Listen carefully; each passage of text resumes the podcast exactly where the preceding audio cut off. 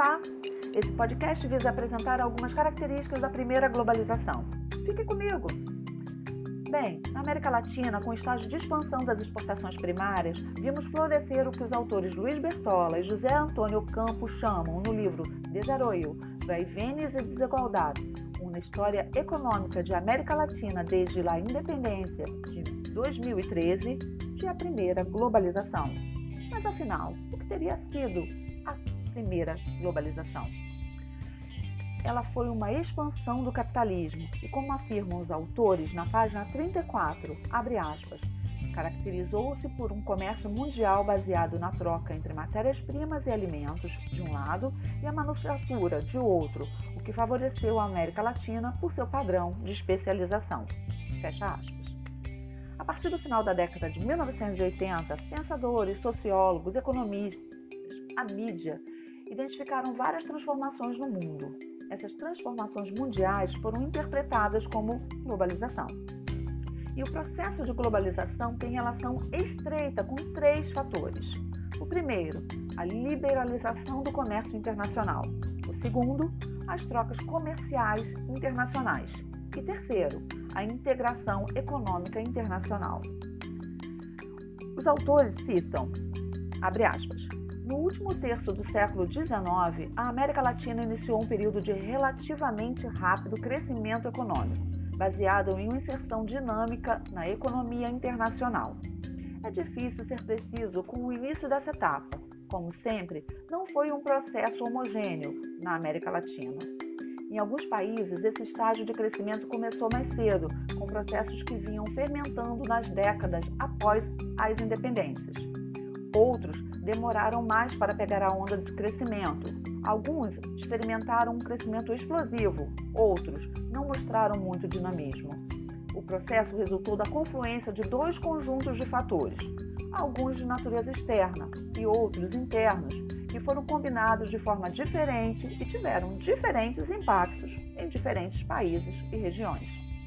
Continuando, os primeiros foram associados ao forte impacto da revolução dos transportes no comércio, que resultou em uma redução significativa nos custos de transporte, tanto marítimo como terrestre, aproximando, portanto, as diferentes regiões do ponto de vista econômico, somado à contínua expansão da demanda internacional por matérias-primas e alimentos pelo mundo industrializado.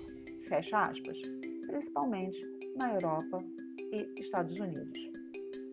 Os outros fatores estão relacionados com a expansão comercial, que rompeu barreiras econômicas, políticas e culturais.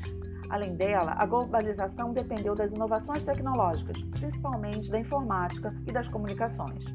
Com o processo da primeira globalização, produtos industrializados, enlatados, limpeza e higiene, entre outros, começam a ser importados dos Estados Unidos e da Europa pelos países da América Latina. Por outro lado, a América Latina cresce com a grande indústria, como exportadora de produtos primários, produtos agrícolas e minérios, as commodities. No campo profissional, os trabalhadores começam a, ser, a desempenhar funções além das fronteiras do seu próprio país, envolvidos na propaganda de produtos processados industrialmente, com o uso de novas tecnologias e ampla mecanização, com produção suficiente para atender o consumo interno e, com excedente, prover a demanda de outros países. Exemplo de uma função que foi desempenhada por esses profissionais foi a publicidade que foi utilizada como ferramenta de divulgação da produção do capitalismo industrial. A publicidade é uma das forças que ajudaram a impulsionar a globalização. É a transição do modo de produção manufatureiro para a grande fábrica que, nesta fase, inaugura o capitalismo industrial. E os bancos, por sua vez, nesses países industrializados, passaram a ter capital também para financiar empresas e governos.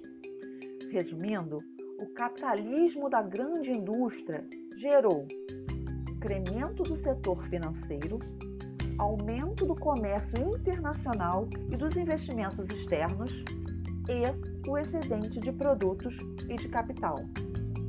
Na página 149, Bertola e Ocampo citam as mudanças advindas com a Primeira Guerra Mundial, que, abre aspas, abre o período entre guerras, um período que nas economias europeias caracterizou-se pelas taxas de crescimento mais baixas do século e por ser único período em que o comércio exterior cresceu ainda menos do que o produto interno enfermo.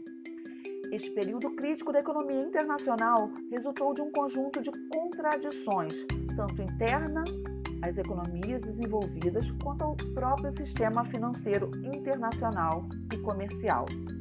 Vimos que algumas economias latino-americanas rapidamente sentiram essa mudança de conjuntura, enquanto outras, de incorporação posterior à nova onda expansiva e também mais vinculados ao mercado dos Estados Unidos, eles continuaram a se expandir até a crise de 1929. Fecha aspas.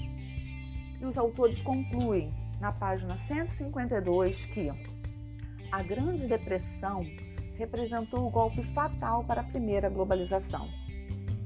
Ela estragou o comércio global e aprofundou as tendências protecionistas que emergiam em todo o mundo desde o final do século XIX e gerou uma queda dramática na atividade econômica nos Estados Unidos, o centro industrial do que a América Latina dependeu cada vez mais.